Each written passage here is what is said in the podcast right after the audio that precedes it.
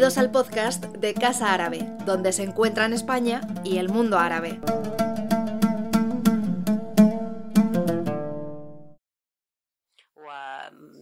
من النوابغ ومن المواهب الموجودة في كافة بلداننا هنا في أوروبا وأيضا أتقدم بالشكر الجزيل إذ لو لم يكن هنالك كتاب لما استطعنا أن نقيم هذه الأمسية فلا بد هنا من الإشادة بدور دار النشر الشرق والأبيض المتوسط. وأنا هنا أتحدث عن إما خيمينيث موريل وفرناندو غارثيا بوريو الناشران اللذان قاما بنشر هذه هذا الكتاب ونشر كثير من الأعمال الأدبية العربية في بلادنا وهو أمر ليس بالسهولة من السهولة بمكان.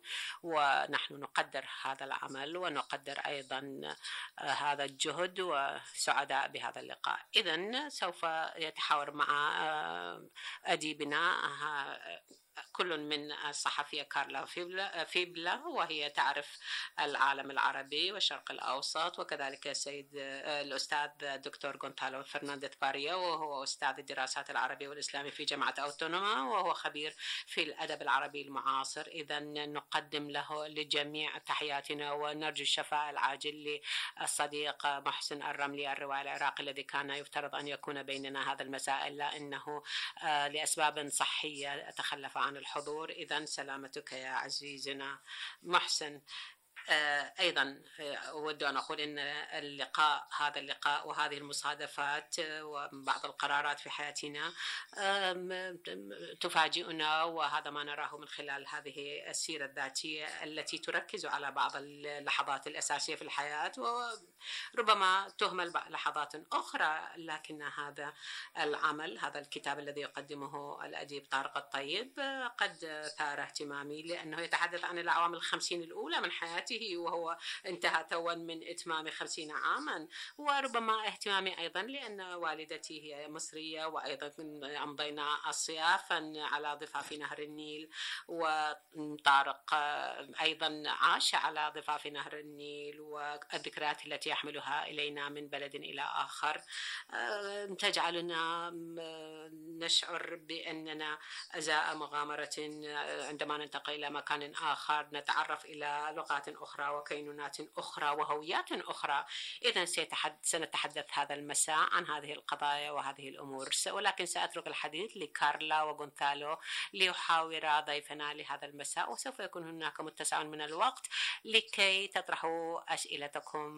إذا الفعالية هذه ستنتهي في الساعة الثامنة والنصف ولدينا حاليا الوقت الكافي لكي نتحاور مع الكاتب وسنستمع إلى أسئلتكم وتعليقاتكم لاحقا. شكرا جزيلا. إذا لكي لا أطيل كارلا بإمكانك أن تبدأي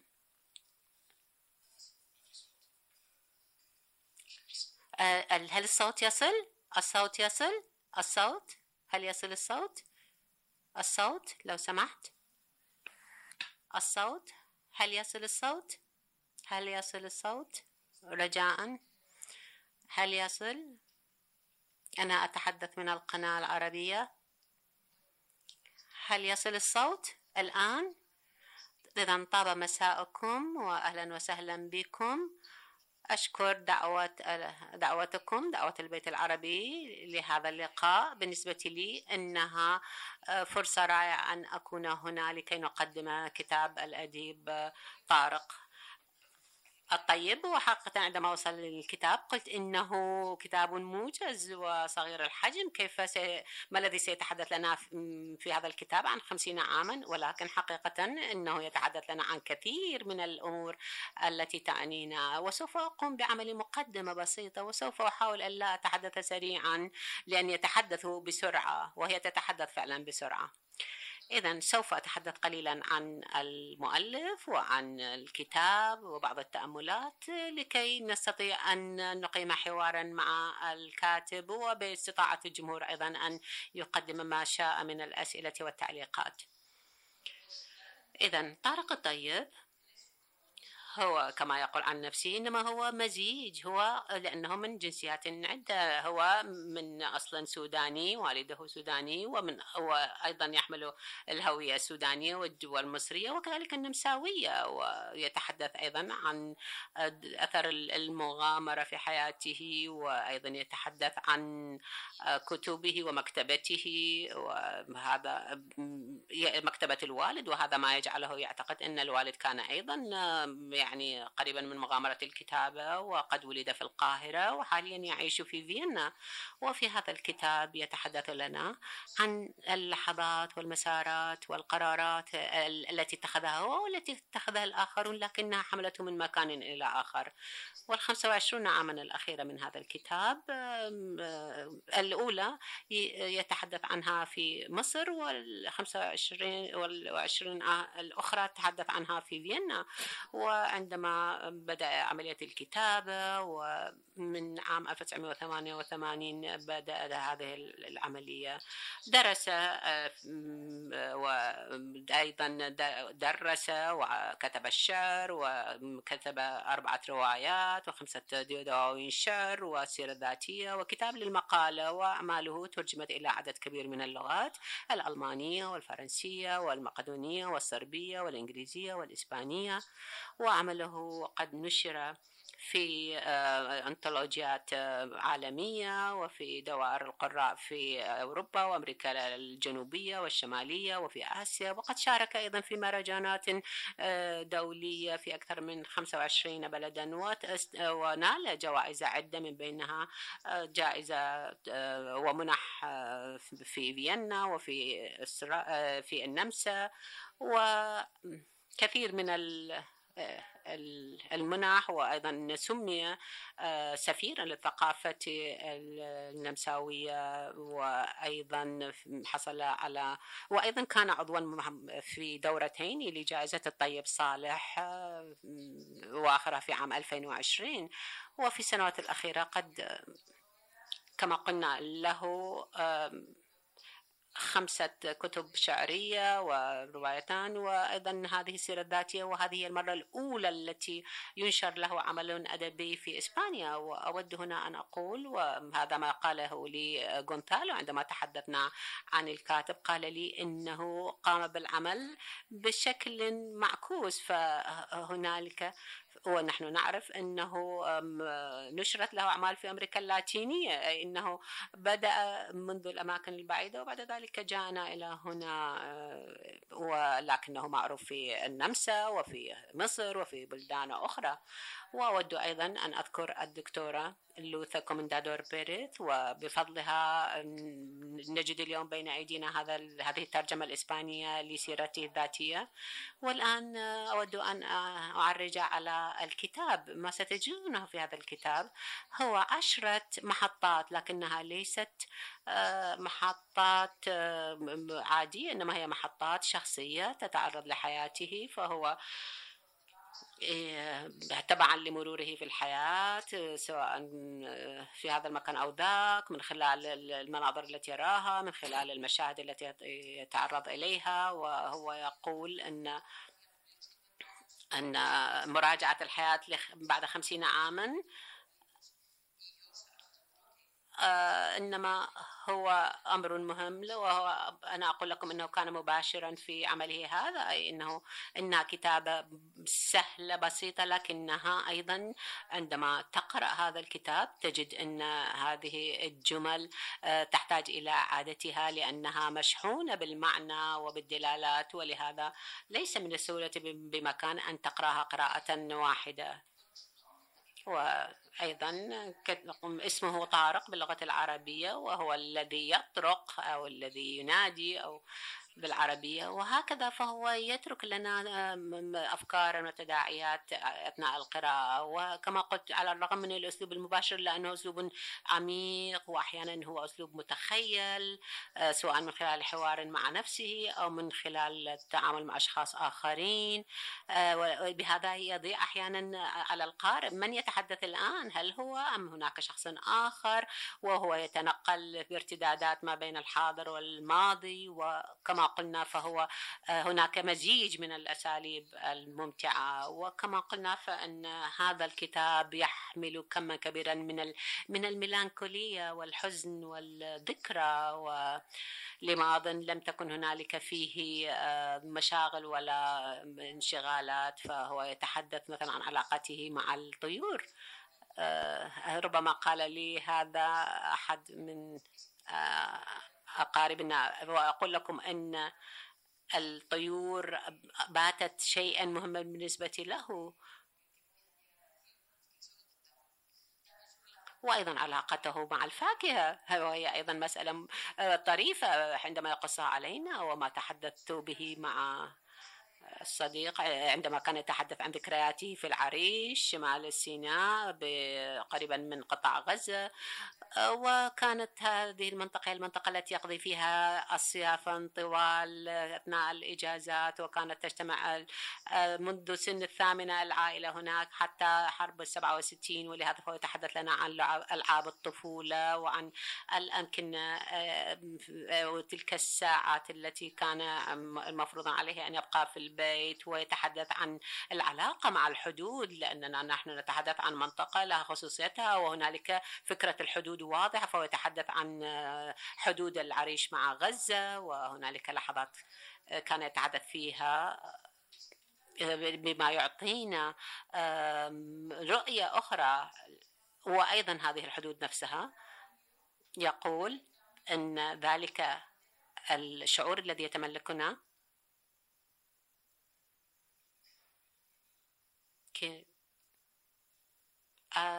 هل يسمع الصوت؟ هل يسمع؟ هل يصل الصوت الآن؟ هل يصل الصوت رجاء؟ هل يصل؟ الصوت بال... باللغة العربية باللغة العربية هل يصل الصوت الآن؟ باللغة العربية؟ وقبل الآن لم تكن تسمع؟ مستحيل مستحيل. سيغو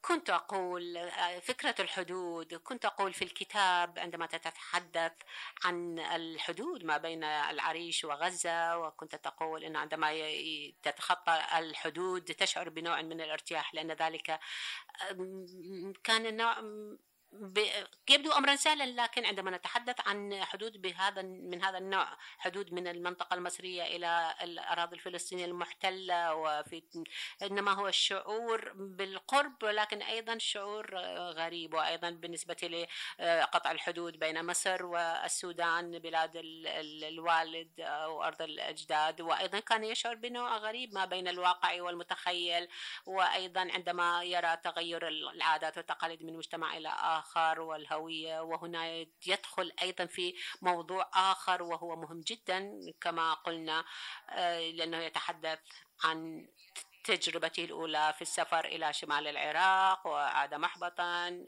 هو لم يكن يحتاج إلى كفالة ولا إلى فيزا أو سمة دخول لكنه كانت لكن تلك كانت السفرة الأولى ثم بعد ذلك إلى فيينا. ولكن سفرته كانت على شيء من التعقيد ولهذا عاد بشعور من الإحباط. و يقص علينا هذا أيضا. وناشر هنا بخطوط عريضة لما تحدث عنه آه، في كتابه عندما يتحدث عن الهجرة بدون أن تقطع آه، حبل السر مع المكان الذي آه، عشت فيه وولدت فيه أي أن الذكريات تبقى ماثلة. وأيضا يواصل المرحلات. هو يتحدث أيضا عن الذاكرة يتحدث عن الطفولة بالمعنى الصافي لهذه الكلمة وبالمعنى الواسع لها.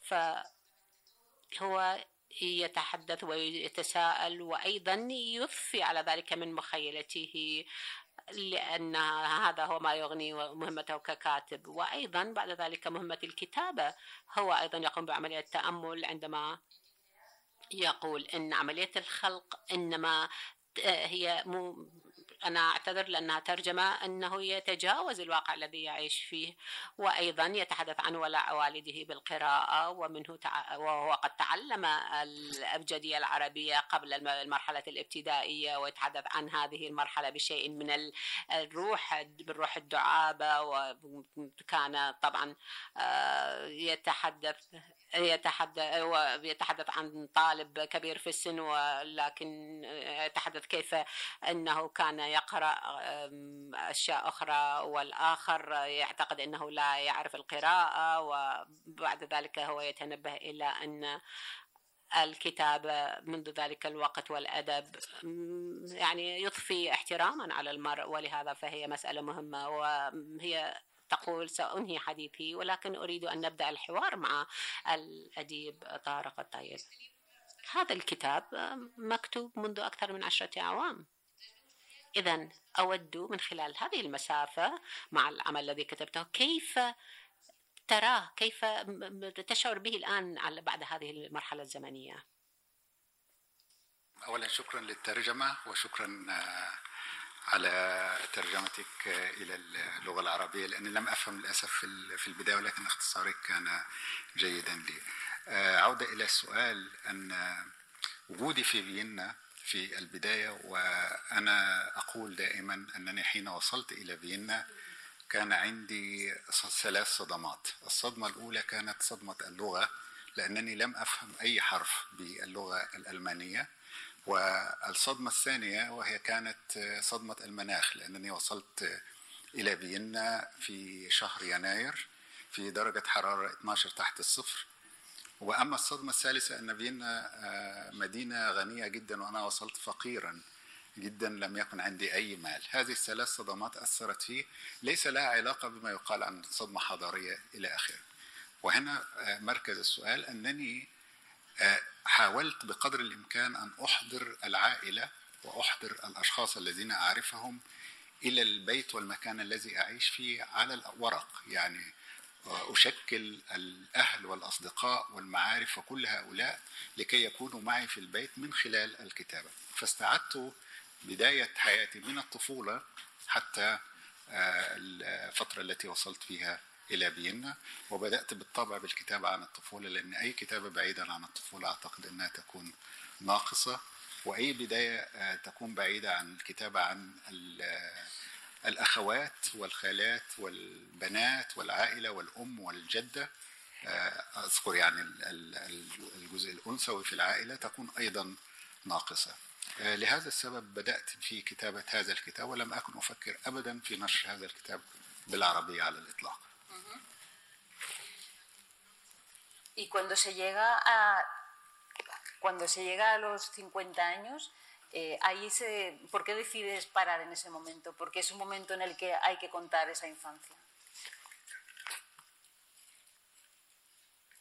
وعندما وصلت إلى خمسين سنة كيف قررت أن تنشر الكتاب الآن؟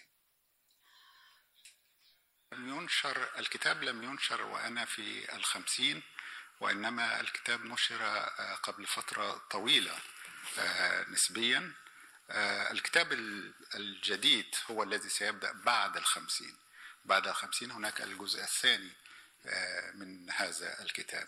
ولكن هذا كتب في بداياتي من يعني أنا وصلت إلى فيينا 1984 وكتبت هذا على فترات على فترات طويلة. حين انتهى ككتاب والصدر كان في عام 2012 في القاهرة ولكن الكتاب كتب في فترة أسبق من ذلك. نعم. إيه، بالنسبة للهجرة آه، قلت أنها أيضا كان دافع الاستكشاف هذا أيضا هو من دوافع يهاجر الإنسان. ولكن الآن بعد كل هذه الفترة كيف ترى هذه التجربة تجربة الهجرة؟ يعني ربما يعني أنا أنا سعيد بأنني لم يعني لم أصنف هذا السفر إلى أوروبا بشكل أنه هجرة. أنا خرجت من القاهرة إلى العراق أولا ثم عودة إلى القاهرة ثم إلى فيينا. بغرض الإقامة لفترة قصيرة يعني ربما لا تزيد عن ثلاث سنوات. أخذني الوقت وبقيت ولكنني لا أقول أيضا أنني مثلا منفي آه، في في فيينا. استطعت بعد كل هذه السنوات يعني أن أتوائم بعد فهم اللغة الألمانية طبعا ويعني أنا أغبط نفسي لأنني منذ البداية آه، لم أرى أن النمساويون أن النمساويين أجانب بل كنت أنا أعترف وأرى أن نفسي أنني أنا الأجنبي وسط هؤلاء الذين يعيشون في بلدانهم وعلي أولا أن أتعلم اللغة وأن أفهم اللغة الألمانية أولا. ثم من ناحية أخرى وهو شيء هام أنني لا أشعر أنني أعيش بين الثقافتين. كما يقال كثيرا أنت في لغة عربية وفي لغة ألمانية أو في ثقافة عربية وثقافة ألمانية إلى آخره. أنا أقول أنني استطعت بعد كل هذه السنوات وأنا أعيش الآن في فيينا آه، لما يقرب من أربعين سنة يعني أكثر من الفترة التي عشتها في مصر. أقول أنني أعيش في الثقافتين وليس بين الثقافتين. فمسألة الهجرة يعني لا تؤرقني كما تؤرق آخرين. Bueno, yo voy a hacer una pregunta, pero antes voy a hacer un pequeño inciso. مرحبا بك طارق وشكرا لكل المؤسسات والهيئات التي تتعاون. أنا لست هناك خبير في الأدب بل كمسؤول عن مجموعة ذاكرة المتوسط في دار النشر المتوسطة وبالتالي أنا أحل محل محسن الذي أحييه من هنا وأتمنى له الشفاء العاجل. وهذه المجموعة انطلقت في في 94 95 في مدرسة ترجمة في طليطلة وهذا الكتاب هو الكتاب 22 ولدينا كتاب آخر هو أيام الجمعة والأحد ومعنا الترجمة أيضا. وأنا المسؤول عن اختيار هذا العنوان حتى يكون هناك توافق بين الكاتب والمترجمة وهو الأمر الذي في نهاية المطاف وقفنا على عنوانه كمحطات. أعتقد أن في اللغة العربية طبعا هذا الكتاب يكتسي أهمية بالغة بالنسبة لك وبالنسبة لحياتك. واللغة العربية كما قالت كارلا طبعا كان لها تأثير حيث أنك اكتشفتها واكتشفت أبعادها الساحرة وهي في نهاية المطاف لغة مقدسة في بلد في البلدان الإسلامية. من جانب آخر هناك التعقيد الذي تتسم به العامية القاهرية لأمك وبعد ذلك كيف ترجمت ذلك إلى اللغة العربية المكتوبة على الأقل أو الفصحى وأنت أيضا كتبت عندك محاولات وتجارب في الكتابة بالعامية وبودي أن تحدثنا قليلا عن هذه الأداة أي أداة اللغة المغرب كلغة عربية فصحى أو كعامية. في البداية وفي الطفولة يعني دائما نحن نتحدث لغة الأم. يعني اللغة الأم كما نقول هي لغة أمي ولغة أمي لأن أمي من أصول مصرية اللغة العامية المصرية. هي اللغة التي نشأت عليها وهي اللغة التي سمعتها وأنا طفل صغير في البيت. آه، أبي كان يتحدث أيضا آه، المصرية ولكن كان يخلطها بلهجته السودانية لأنه ولد في السودان. لكن تربيتي وإقامتي وطفولتي والكتاب الذي زرته في مصر كنت أتحدث العامية المصرية إلى أن دخلت المدرسة الابتدائية. في المدرسة الابتدائية بدأنا في تعلم الفصحى وهي كانت إلى حد ما يعني تختلف أو ليس إلى حد ما وإنما تختلف كثيرا عن العامية التي آه، نتكلمها. لكن لحسن حظي أنني زرت صغيرا آه، الكتاب وزرته آه، في عمر صغير أربع سنوات. لعامين آه، حتى دخلت المدرسة الابتدائية ولكنني دخلت أيضا متأخرا لأنني ولدت في يناير فعدت مرة أخرى إلى الكتاب لأتعلم العربية الفصحى لعام آخر فبقيت ثلاثة أعوام. وبعدها حين دخلت المدرسة كانت الدروس التي أدرسها في الفصل في آه، كتاب القراءة والمطالعة أشياء بسيطة جدا عادل يزرع الفول وسعاد تسقي الورد وهذه الأشياء وأنا كنت تعلمت يعني ما معنى الفلق وما معنى سورة الانشراح وما معنى أشياء كثيرة من القرآن وأشياء أصعب بكثير فكلفتني المدرسة لأنها وجدتني يعني ملول في حصص اللغة العربية بأن أسير مع طفلها الذي عمره أربع سنوات وهو شقي جدا يعني وعنيد آه، فلم أعرف كيف أتصرف مع هذا الطفل غير أن أحكي له حكايات. آه، فبدأت حكيت له حكاية أي حكاية يعني اخترعت له حكاية ونحن نسير في المدرسة وهي مدرسة كانت فيلا الإمام محمد عبده في المنطقة التي عشت فيها بها حديقة جميلة وطيور أيام زمان يعني كانت كان شيء جميل. فبدأت أحكي له, أحكي له هذه القصص. في اليوم التالي أتى إلي وقال لي أكمل لي الحكاية. آه، كنت قد قلت له عن حكاية عن شجرة مانجو وعن خروف وعن غراب. وفي اليوم التالي قلت له نخلة النخلة التي تحدثنا عنها أمس والعنزة والحمامة. فقال لي لم تكن حمامة ولم تكن آه، شجرة ولم تكن نخلة. يعني هو تذكر كل شيء أنا قلته له وأنا لم أتذكر. فوجدته يعني هو يعني يعي ما أقوله وأنا أؤلف تأليفا. فبدأت آه، أفكر في البيت كيف أحكي له الحكاية وكيف أتم له ذلك. وكل يوم كان يترك والدته ويأتي إلي وأنا أحكي له حكايات. ربما كانت هذه هي آه، البدايات في الأدب المحكي يعني أن أنا أحكي لطفل صغير كانت هذه هي البدايات. أما على مستوى العامية والفصحى آه، فمن العجيب أن كل الدروس التي ندرسها في المدرسة تكون بالعامية المصرية. ما عدا حصة اللغة العربية ويعني عندنا هذا التزاوج بين اللغتين لكننا لا نشعر يعني لا نشعر بهذه الفروق كثيرا. يعني نتحدث بالعامية ونكتب بالفصحى ونخلط أحيانا ذلك. في كتابتي كتبت مسرحية وحيدة هي مسرحية الأسانسير. هذه المسرحية بالعامية المصرية تماما. وفي كتاباتي النثرية وأيضا في بعض الأشعار القليلة يتخللها خصوصا في الحوار لابد من جزء بالعامية المصرية ليحدد أولا المستوى المعرفي للشخص والمستوى الاجتماعي أيضا Eh, siguiendo un poco con, con, la escritura, hay un momento en el libro que dices que Viena provoca la escritura. بالنسبة للكتابة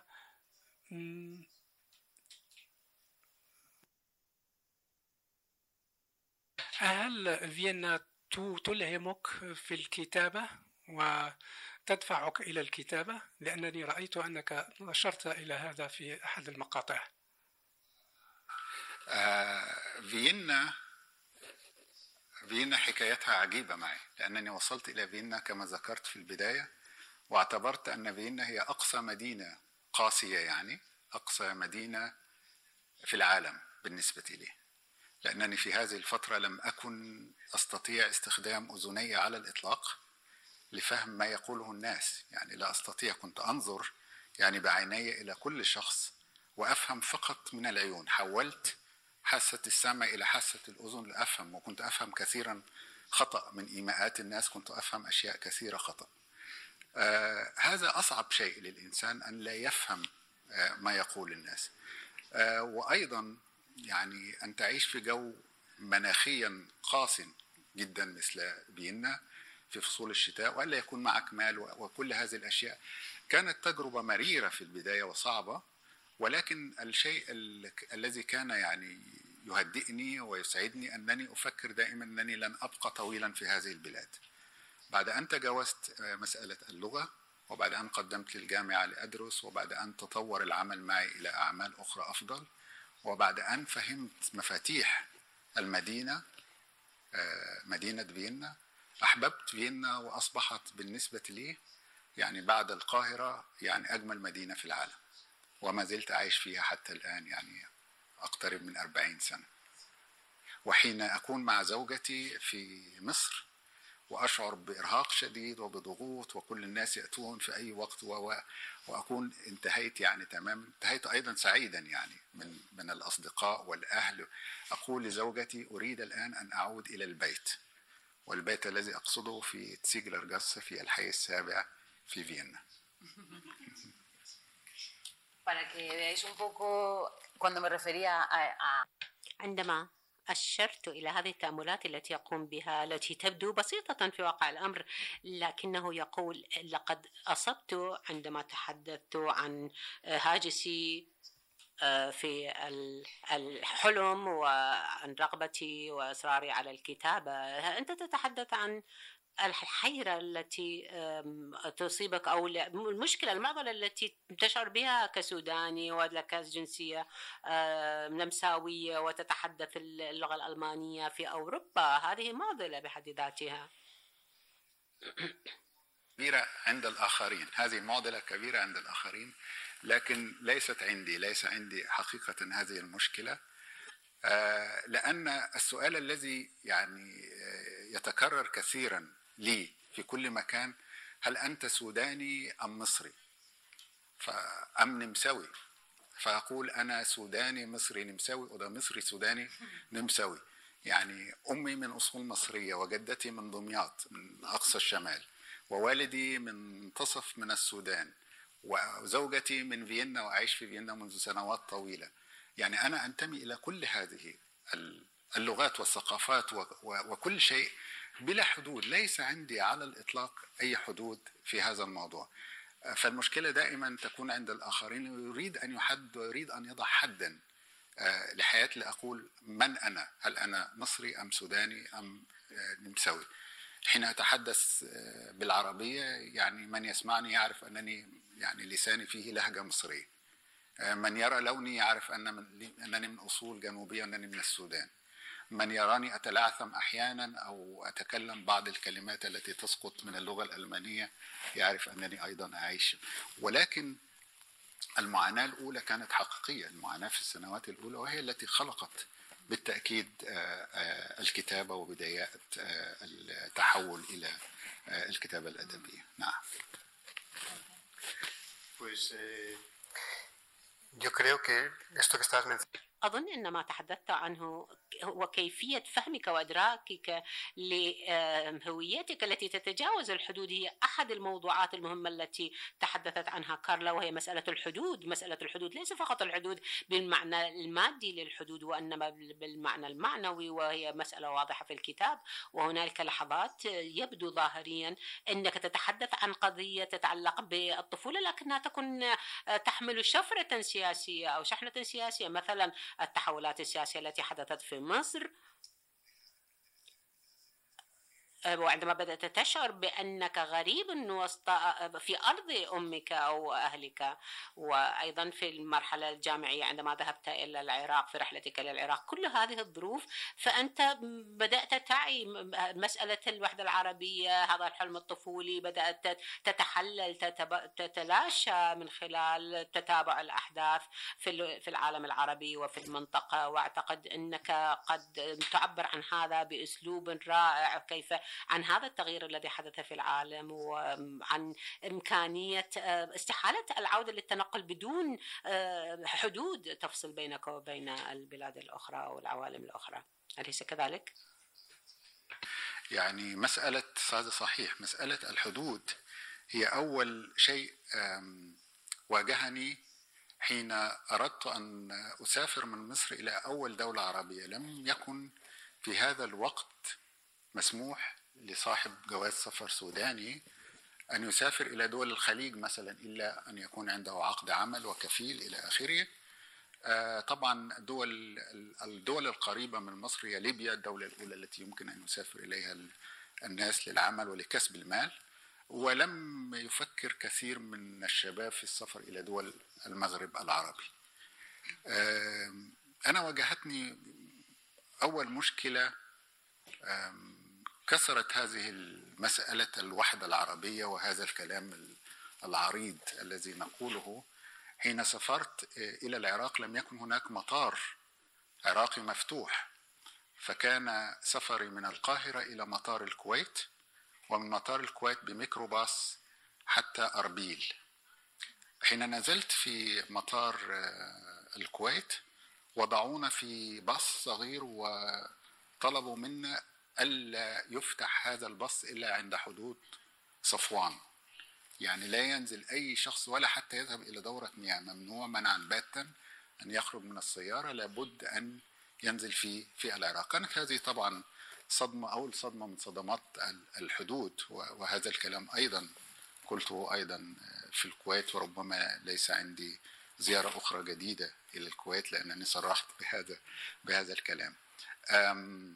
العراق كان مفتوحا لأسباب كثيرة يعني لأنه كانت في فترة الحرب العراقية الإيرانية في ذاك الوقت وهي تجربة أيضا كانت تجربة خطرة ومريرة ربما نتحدث عنها اليوم أو في مرة قادمة وهي ستكون على كل حال في في الكتاب القادم.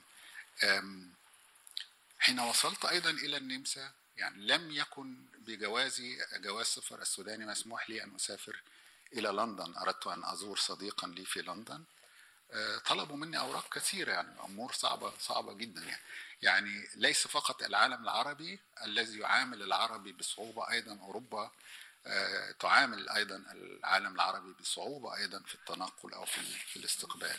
يعني كل العالم العالم يضع حدودا للآخر وحتى دولنا العربية أيضا تضع أيضا داخلها حدود جديدة. وحتى الأحياء وحتى المحافظات تضع الآن أشياء صغيرة يسمون compounds يعيش في في كل compounds مجموعة معينة من الناس. Por no hablar también de, de la sensación de ser árabe en el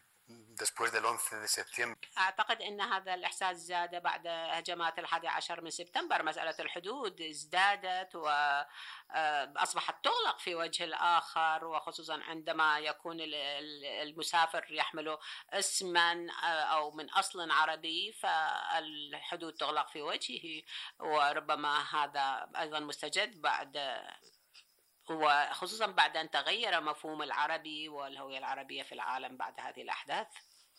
بالتأكيد هذا حدث نعم. هذا حدث بعد الحادي عشر من سبتمبر وخصوصا أيضا لجواز سفر عربي يعني. حتى أما جواز السفر الأوروبي أو الأجنبي أيضا لا يقبل كما هو لأن الاسم الذي داخل هذا الجواز هو اسم عربي.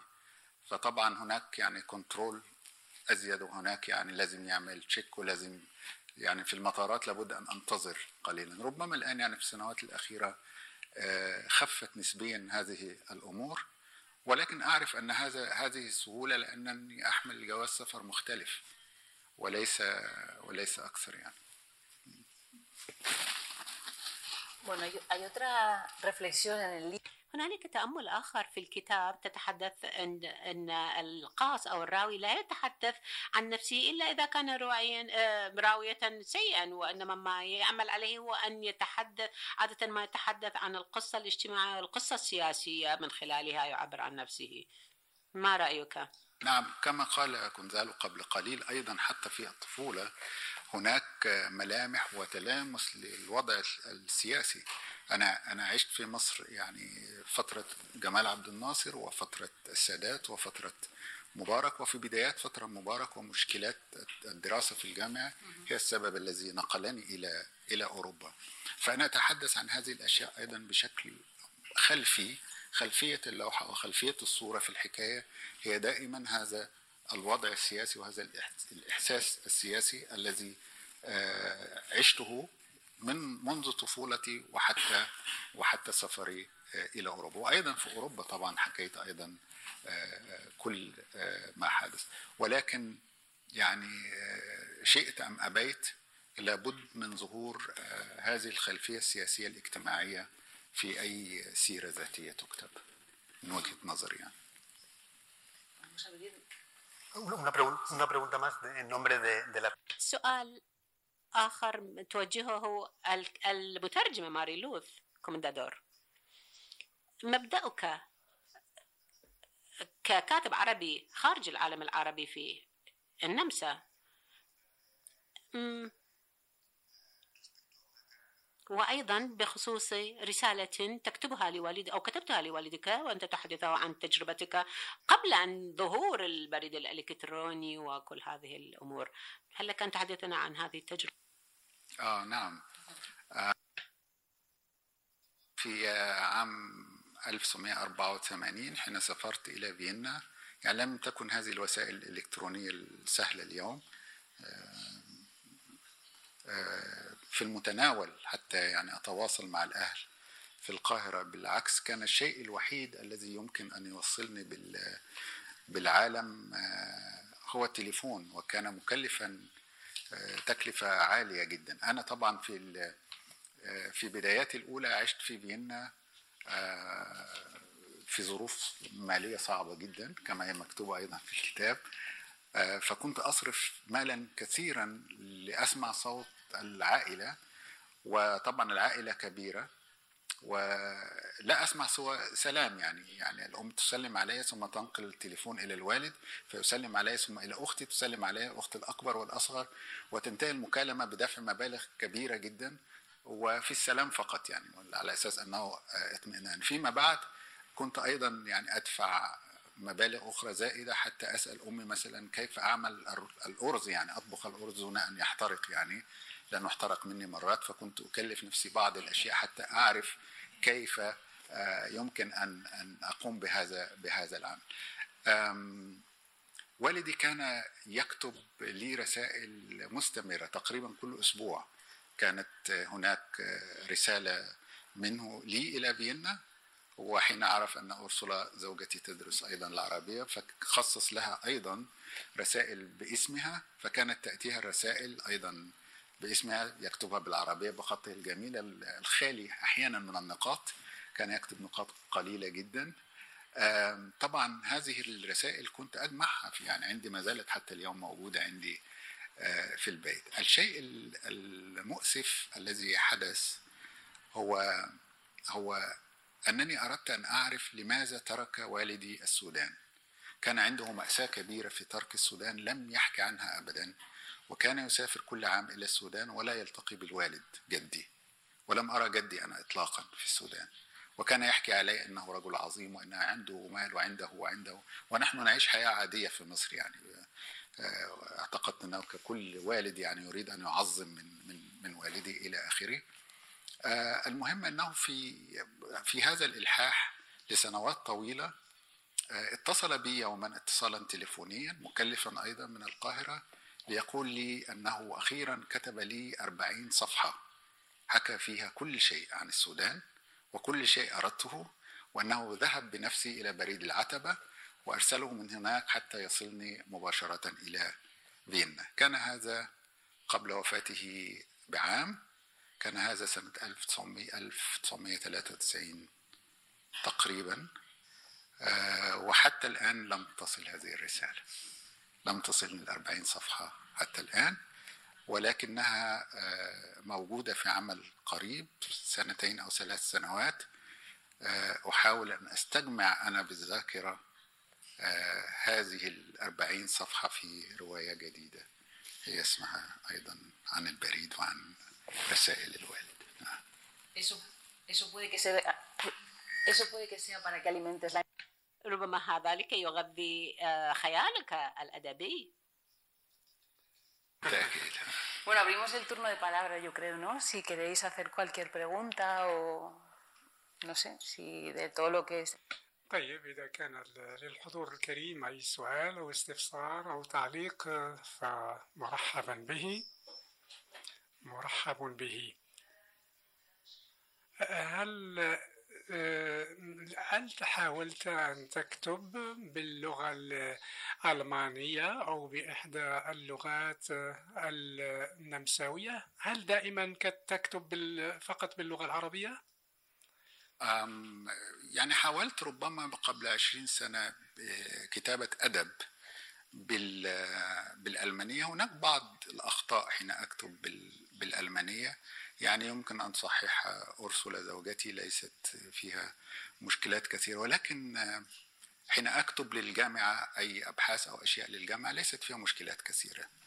الكتابة الكتابة الأدبية أو الكتابة الشعرية صعبة كثيرا والمشكلة أنني تعلمت الألمانية متأخرا.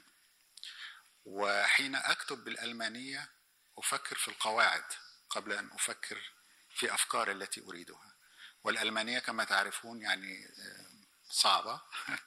خصوصا الأداة التعريف الأرتكل في الألمانية صعب. فحين أفكر في كلمة فأقول هل هي دير دي داس دين ديم. أفكر في القواعد وأنسى الفكرة. لذلك أنا أفضل الكتابة الأدبية باللغة العربية وأن يترجمها شخص له معرفة لغته الأم هي اللغة الألمانية.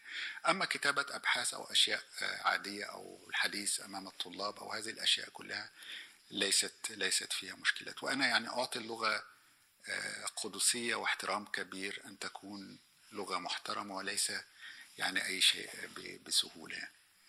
نعم.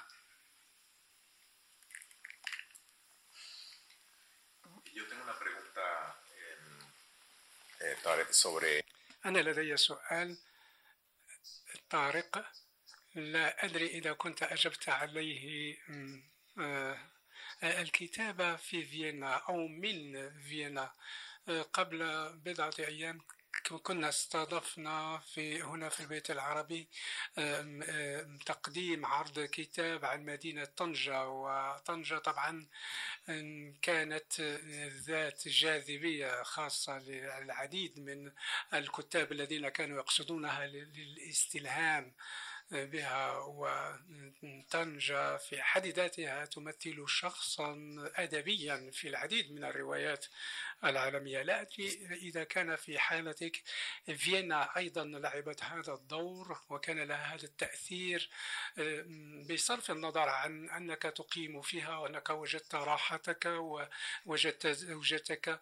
ما إلى أي حد فيينا تلهم أدبك؟ أن كل شخص يسكن أظن أن كل شخص يسكن في مدينتي أو ولد في المدينة لا يلاحظ أشياء كثيرة ولا يحس بأشياء كثيرة. يعيش ويحب مدينته هذا صحيح. ولكن الشخص الأجنبي أو الشخص الذي يدخل إلى هذه المدينة إذا كان أوروبيا أو إسبانيا مثلا ويدخل إلى طنجة سيرى فيها أشياء لا يراها الشخص الذي يعيش في طنجة منذ سنوات. وأنا أظن أيضا هذا يحدث لي حين أو حدث لي حينما زرت فيينا. فكما قلت أن حاسة من حواسي لم تكن موجودة.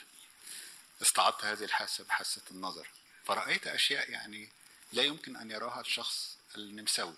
عشت أحوال لا يعيشها الشخص الذي يعيش في فيينا. أنا من الأشخاص الذين يحبون الكتابة في المقاهي.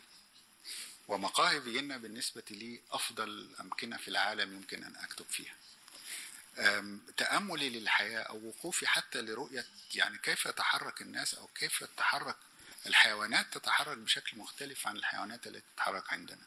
حتى الطيور يعني في المرة الأولى التي وجدت فيها كلب كبير ضخم في سنة الأولى في فيينا أول شيء فعلته كما نفعل في مصر خفت منه لأنه يأتي إلي فذهبت إلى الأرض كأنني أحضر طوبة. وهذا الشيء عندنا في بلادنا إذا أحس الكلب أنك فعلت هذا الشيء سيجري فورا. ما أن فعلت هذا الكلب الفيناوي أعتقد أنني أقدم له أكل فاقترب مني أكثر. هذه أشياء أخرى كثيرة يعني من هذا القبيل يعني آم آم هذا التأمل وهذا الهدوء في مدينة مثل فيينا بعض الناس يراها مملة يرى المدينة مملة جدا وهادئة جدا. أنا أستفيد بهذا هذا الهدوء. زوجتي ترى فيينا مدينة ذات ضجيج عالي يعني لأنها عاشت في في الريف جو هادئ. أنا أرى فيينا مدينة هادئة جدا لأنني أقارنها بالقاهرة. فأنا أظن أن الدخول إلى المدينة عين الشخص الذي يذهب إلى المكان لأول مرة يرى أشياء تختلف ويسمع أشياء تختلف حتى لو لم يسمع.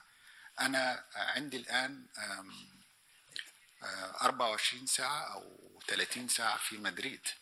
ما رأيته وأحسست به يمكن ربما أن أكتب فيه حوالي 20 40 صفحة وربما أكتب كتاب كامل وأنا لم أفهم بعد يعني كلام الناس لم أفهم بعد ما هو المكتوب ولكن عيني رأت كثير وهذا النوع من الضجيج المختلف عندي من خلال أذني ربما تربى على توصيل أشياء يعني يصعب العمل عليها. وأنا كنت أتمنى أن أكون مثلا رساما أو موسيقيا لكي أعبر عن هذه الأشياء ب إما برسم أو بموسيقى ولكنني أحاول من خلال الكتابة أن أعوض هذا أيضا بهذه الرؤية المختلفة من خلال التأمل. نعم. فكرة تقريبا أي بلد أهدى من القاهرة يعني.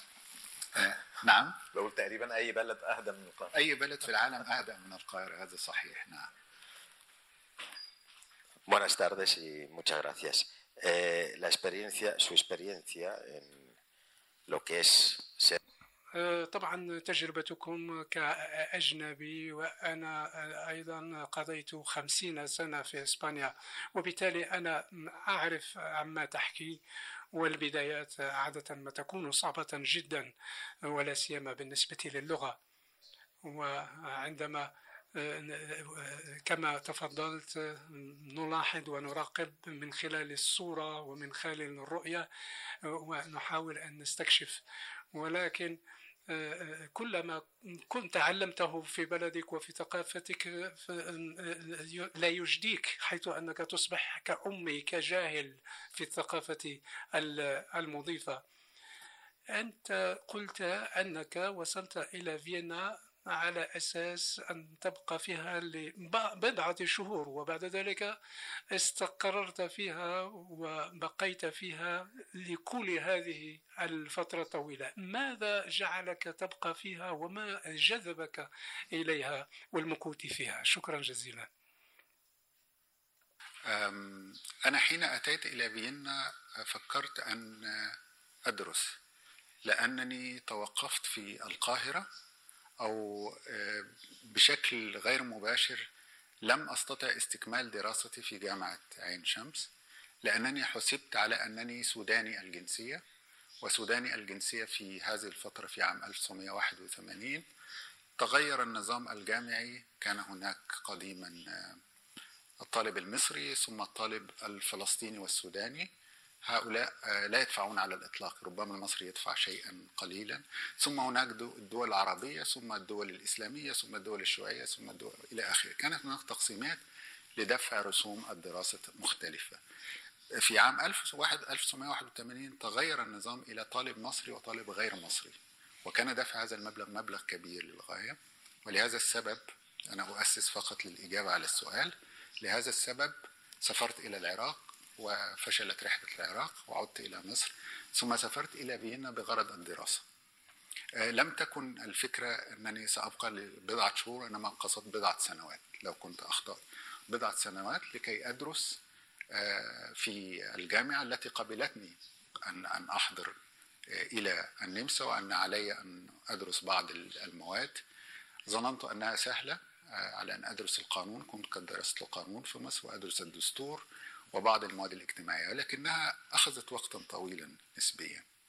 وفي كل مرة في كل أنا استطعت العودة إلى القاهرة بعد ثلاث سنوات ونصف لأنني بعت تذكرة العودة حين أتيت إلى إلى إلى فيينا. بعت تذكرة العودة في هذا الوقت كان من الممكن أن تبيع التذكرة لأي شخص وأن يسافر بها. اليوم طبعا هذه أمور صعبة. سافرت إلى مصر في آه، في صيف 1987 بعد ثلاث سنوات ونصف. كانت رحلة جميلة وإقامة مع العائلة وإلى آخره وتعددت رحلاتي إلى مصر سنويا أو كل ثلاث سنوات مرتين على الأقل. في كل مرة كنت أعود فيها إلى القاهرة أشعر أن المسافة التي تربطني بالقاهرة لكي أعيش فيها لكي أعمل وأعيش فيها تتسع. والإقامة في فيينا أصبحت هناك جذب للإقامة وهناك تطور في إنهاء الدراسة. وحين أنهيت الدراسة آه، أخذت إلى العمل في الجامعة مباشرة.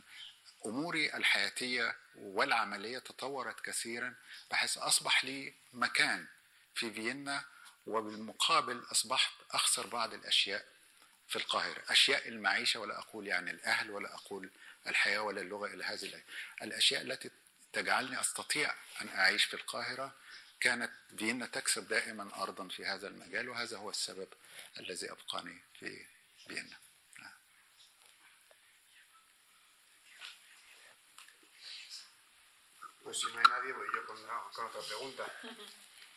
إذا لم يكن هناك من سؤال أنا سأطرح سؤالا آخر. هل في الخلف لا يوجد أي سؤال؟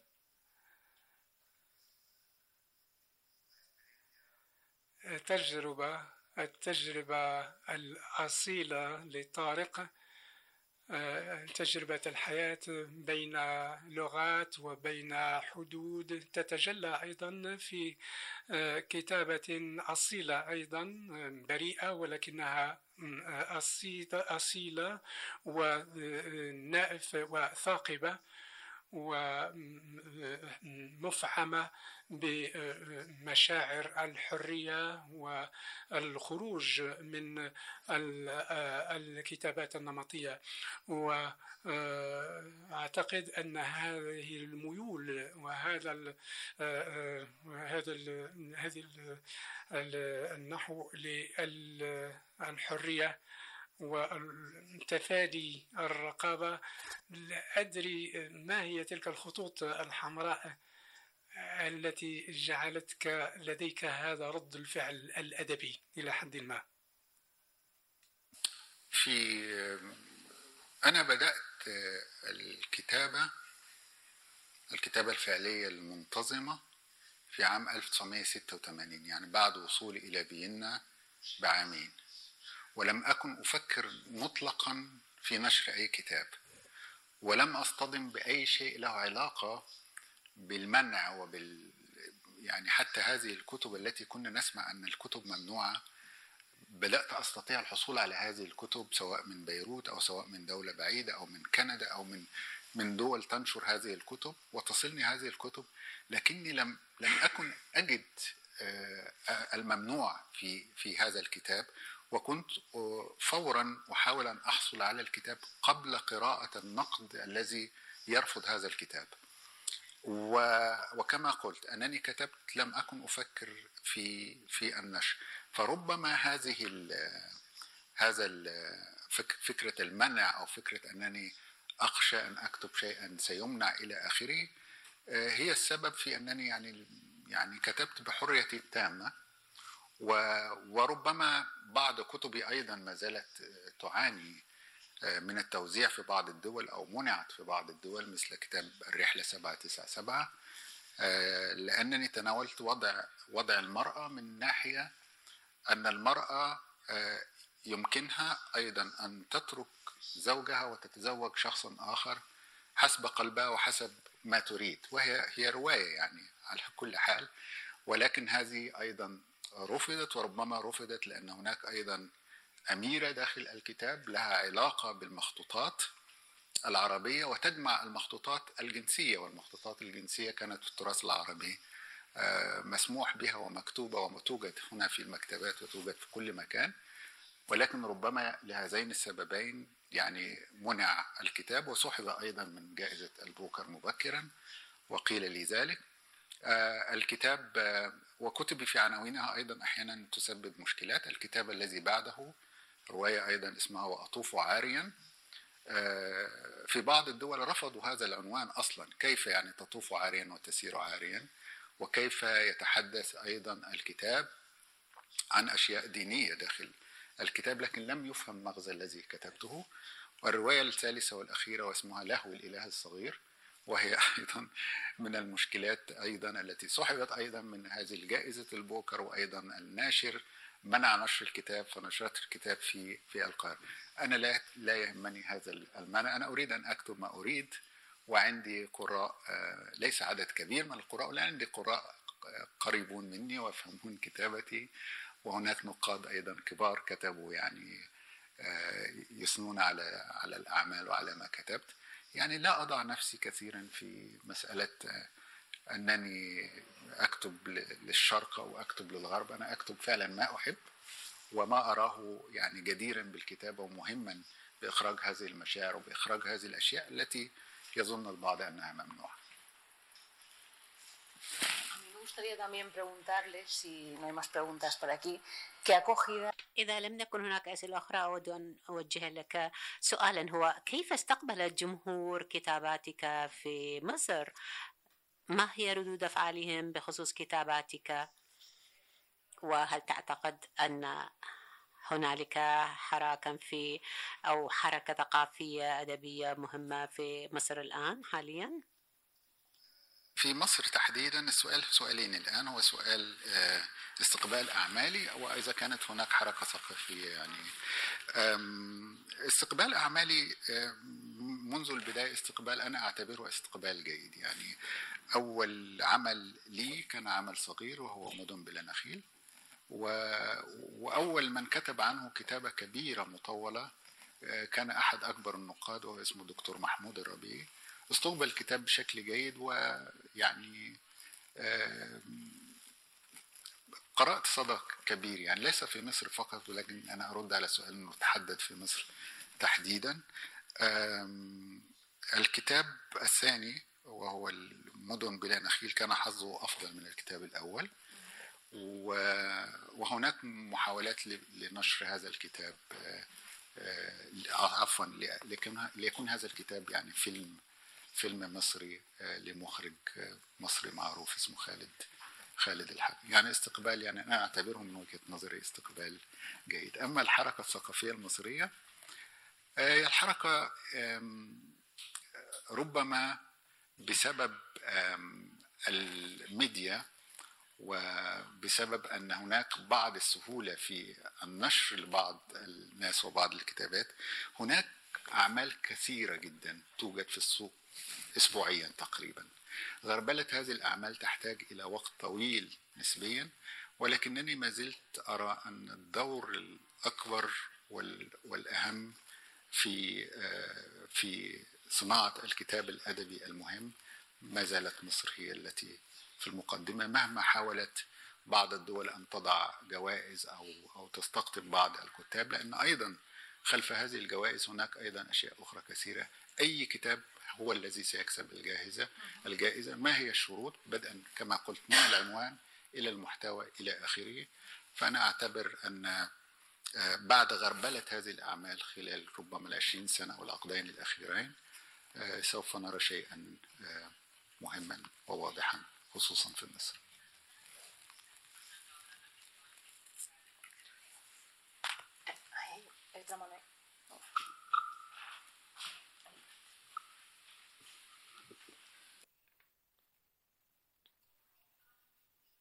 كيف أثرت في كتاباتك العربية اللغة الألمانية؟ ما هو تأثيرها؟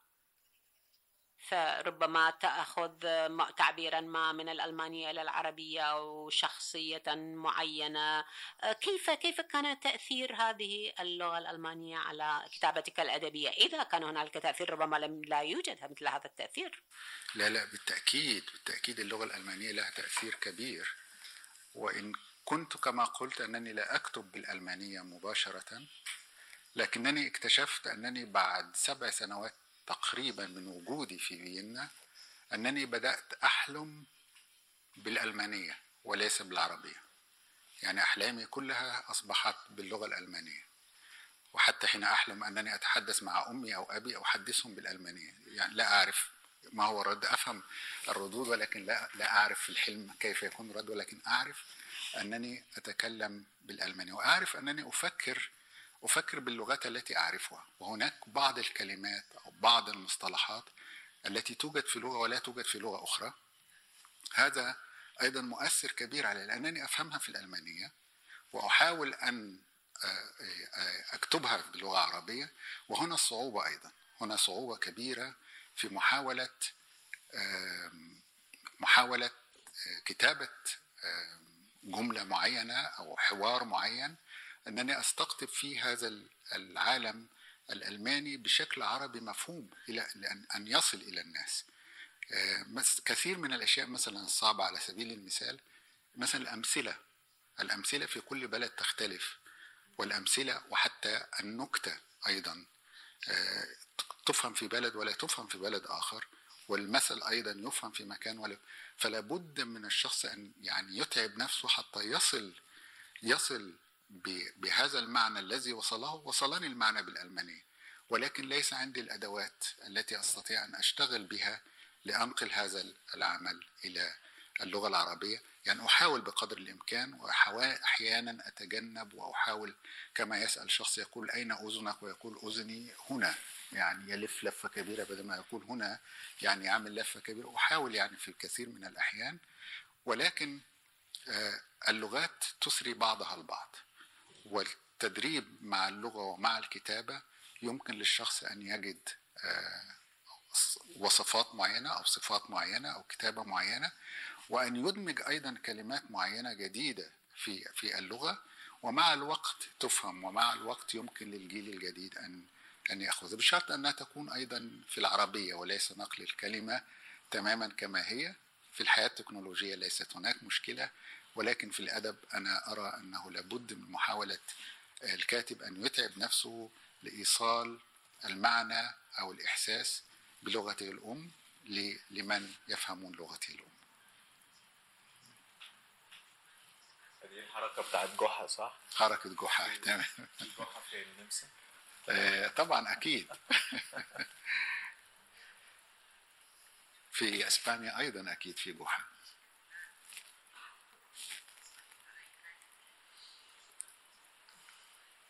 Yo tengo una pregunta que no, no quiero terminar en, en, en nuestro...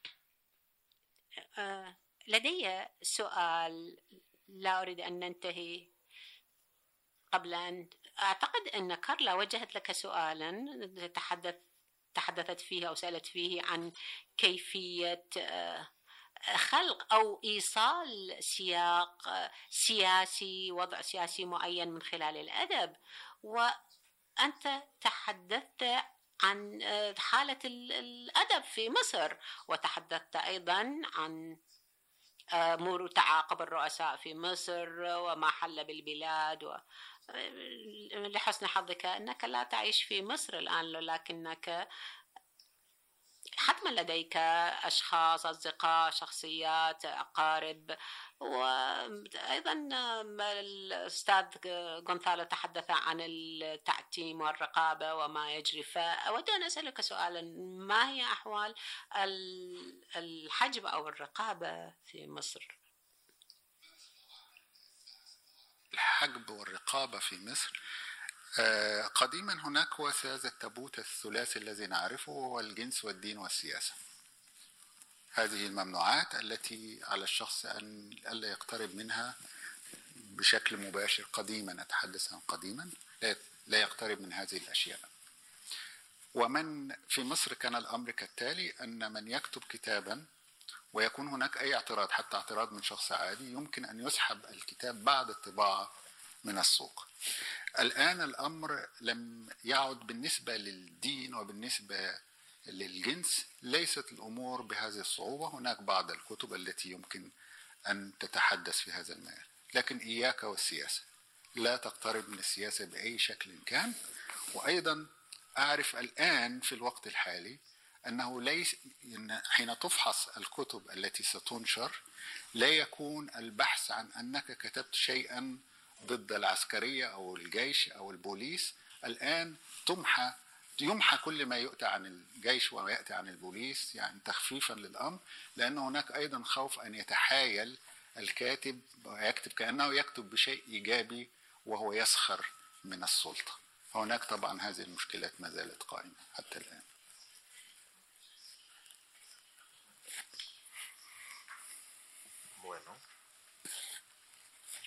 Más observaciones, preguntas, comentarios. Bueno, el libro, por cierto, está disponible en la librería Balquís. Lo- الكتاب موجود في مكتبة بلقيس و هذا الحوار ها- أيضا ستجدونه في قناة اليوتيوب التابعة للبيت العربي إن أردتم أن تتداولوا أو أن ترسلوه إلى من تشاءون. نحن نشكر المنتدى الثقافي في آه، النمسا لتسهيل هذا اللقاء ونشكر بطبيعة الحال دار نشر الشرق والمتوسط ونشكر آه، الصحفية كارلا والأستاذ غونثالو وبطبيعة الحال جزيل الشكر إلى الأديب الأستاذ طارق الطيب على حواره وأيضا آه، نلتقيكم في مناسبات أخرى شكرا جزيلا لكم على مشاركتكم وحضوركم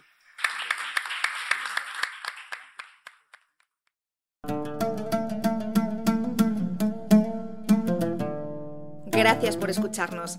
Si quieres estar al corriente de todas nuestras actividades, consulta nuestra página web en www.casaarabe.es. También puedes seguirnos en nuestros canales en las redes sociales en Instagram, Twitter y Facebook.